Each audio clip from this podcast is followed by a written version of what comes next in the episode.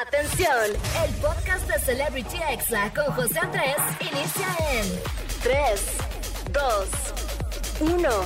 Comenzamos. Amigos, ya estamos aquí de regreso en Celebrity Exa. Gracias por estarme acompañando hoy sábado. Y bueno, hoy tengo un gran invitado. Yo lo conozco hace casi dos años. Él estuvo en la academia, tiene pues muchos seguidores en Instagram, toda esta popularidad que le dejó este reality. Y bueno, ahorita él sigue siendo cantante, está luchando por su sueño en la música. Así que bienvenido, Carlos Torres. Hola Andresito, ¿cómo estás? Qué gusto saludarte, amigo. No manches, igualmente, amigo. Ya tenemos un tiempo que nos conocemos. Para quien no sepa, pues yo fui el productor de la cabina de la academia. ¿Cómo recuerdas esos momentos, amigo? No geniales, geniales, Andresito. La verdad es que yo fui la primera persona que conoció a Andrés y de ahí en más todos lo conocían nomás por la voz, porque a nosotros nos lo presentaron, o sea, literalmente aparte y, bueno, manches, fueron experiencias muy bonitas porque era muy divertido que nadie sabía quién era y era así como que, ay, yo sí sé, muchachos, yo sí sé quién es Andrés, yo sí sé quién es Lolo. ya sé, la verdad es que estuvo muy cool estar ahí con ustedes. Eh, como tú dices, tú sí, tú y yo sí nos conocimos en persona porque a ustedes, a ti y a Lu, les di unas indicaciones antes de empezar. Y bueno, la verdad es que de ahí, ¿cómo te cambió la vida después de que saliste de la academia? Muchos meses encerrado, sales y otro encierro que es la pandemia. ¿Cómo, ¿Cómo estuvo todo ese show? Oye, eso fue terrible, ¿eh? la verdad. Bueno, no tan terrible porque la verdad es que sí nos sirvió como un relax de, bueno, en la academia sí estuvimos encerrados todo el tiempo, pero la verdad es que nunca tuvimos un tiempo de descanso que tú digas, no manches, me la pasé en mi cama, a menos cuando dormíamos, 30 minutos, ¿no? ¿No? Algo así. Entonces, no, o sea, para, mí salir de ese encierro y entrar a ese encierro como más íntimo, más personal, más, más de esa forma, fue un poquito barato, la verdad, eh, después del, reality. Y pues ya. Pero sí, o sea, me consta que no tenían tiempo de descanso, o sea, empezaban actividades súper temprano, terminaban actividades 11 de la noche y luego pues a las 11 de la noche ya que se iban a acostar, pues toda la gente, todos los fans estaban ahí viéndolos antes de dormir, las pláticas nocturnas, o sea, siempre estaban vigilados. ¿Cómo fue eso para ti? Fíjate que al, principio era como cuidando, ¿no? Así de que cuidando todo el tiempo, así como que, ah, no manches, qué una grosería, ¿no? Oh, oh, rayos, estoy saliendo sin camisa de, de, la ducha, ¿no? Sin, sin, así, sin nada. Y tú así como que, oh, no estoy en mi casa. Y luego ya después, pues se te olvida, entonces pues sí era así como que, bueno, pues ya, ya van a saber, ¿no? Así como, cómo somos realmente, dirían. ¿Viviste? Sí, fue, es extraño. Sí, o sea, y viviste una academia muy intensa porque pues aparte fuiste uno de los finalistas, o sea, estuviste todo el proceso encerrado, no es como que hayas vivido la academia a la mitad.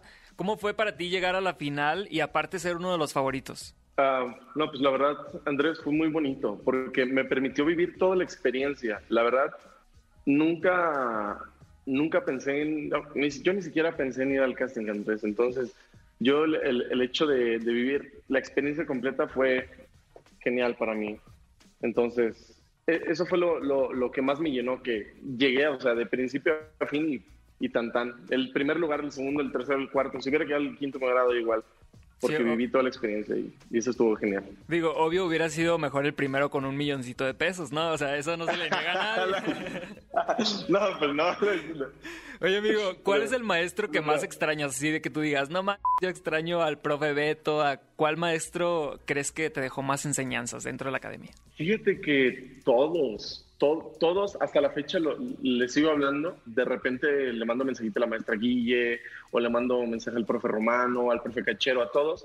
Y, y Andrés, todos, todos me enseñaron algo totalmente diferente. Todos, todos, todos, todos, absolutamente todos. Entonces, difícil, difícil pregunta, difícil pregunta. Oye, y ahorita me decías que, nos, que ni siquiera ibas a hacer el casting. ¿Cómo fue que llegaste al casting de este reality? Fíjate que estuvo bien curioso porque yo trabajaba para Maxtor que es una, la, pues, un APR, un Apple Premium Reseller de, de, de Apple directamente. Entonces, este, pues yo trabajaba ahí y mis compañeros me decían, ah, no manches, pues yo de repente ahí me agarraba cantando en la parte donde comíamos y todo este rollo.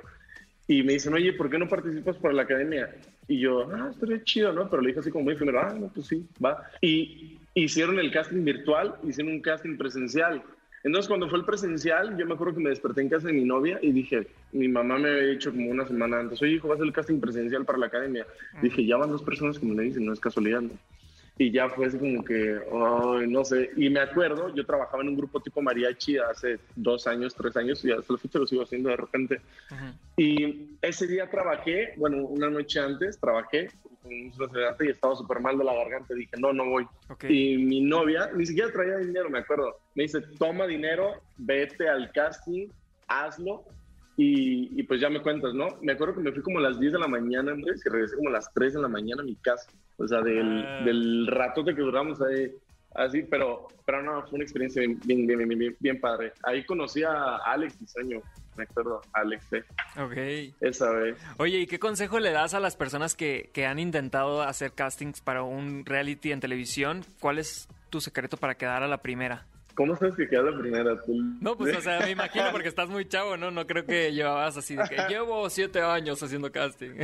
Es, es que Gibran llevaba cuatro años haciendo Guau, casting. bueno, sí, cierto. Gibran, Ajá. Gibrancito. Entonces, sí dije así como que, o sea, a mí me choqué mucho que fue, o sea, la primera vez que hice el casting que quedé.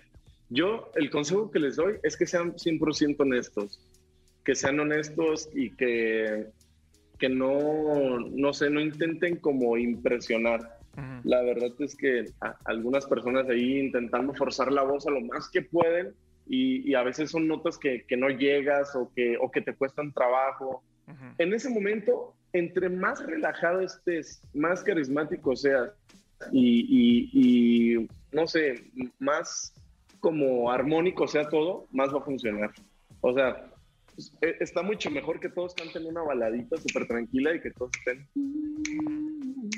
a que todos eh, nomás te estén viendo de llegar a nota una vez la va a llegar. Entonces, que se relajen y que lo disfruten. Pues sí, eso sí. Oye, amigo, y cuando sales de la academia, ¿cómo, cómo fue eh, para ti ya enfrentarte al mundo real? ¿Cómo has trabajado todavía en tu sueño en la música?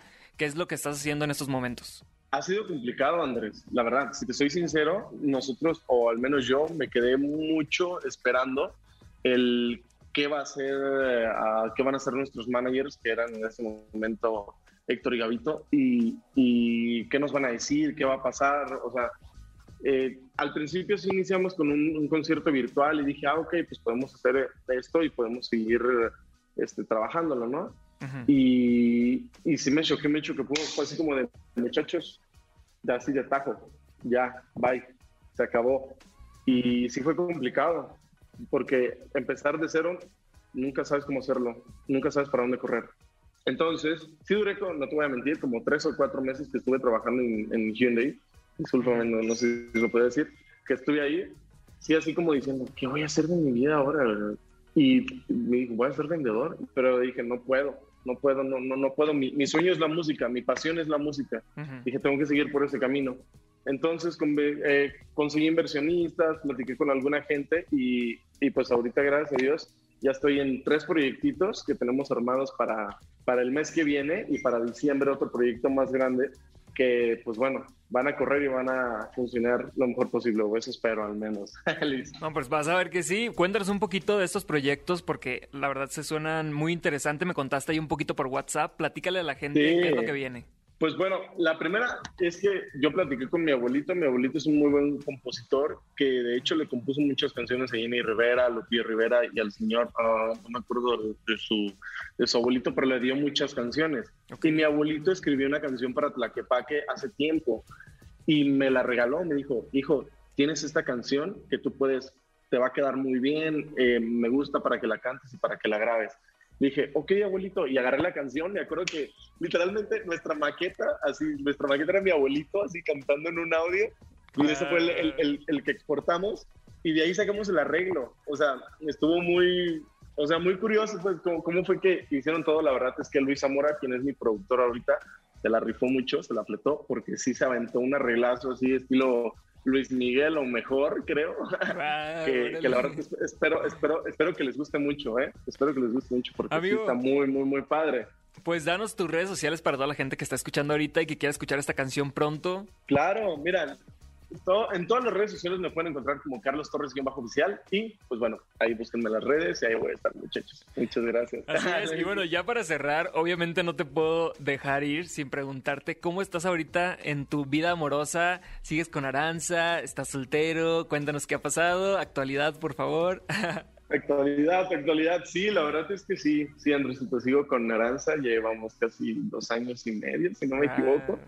Y pues bien, la verdad es que voy muy, muy, muy bien, voy tranquilo, voy por esa línea y ya más, más, más tranquilo que nunca, la verdad. No, hombre, amigo, pues un saludo para Aranza y pues para los dos, la verdad es que, hacen una gran pareja, una muy bonita pareja y pues gracias por la entrevista, gracias por estar aquí en Celebrity Exa. No, gracias a ti, Andresito. Me saludas a Lolo, por favor. saludos a Lolo, claro que sí. Y bueno, vamos con música, amigos, no le cambien porque regreso con la recomendación del día. Este fue el podcast de Celebrity Exa con José Andrés. Escucha el programa en vivo los sábados y domingos a las 5 de la tarde, hora Ciudad de México, por exafm.com. Hasta la próxima.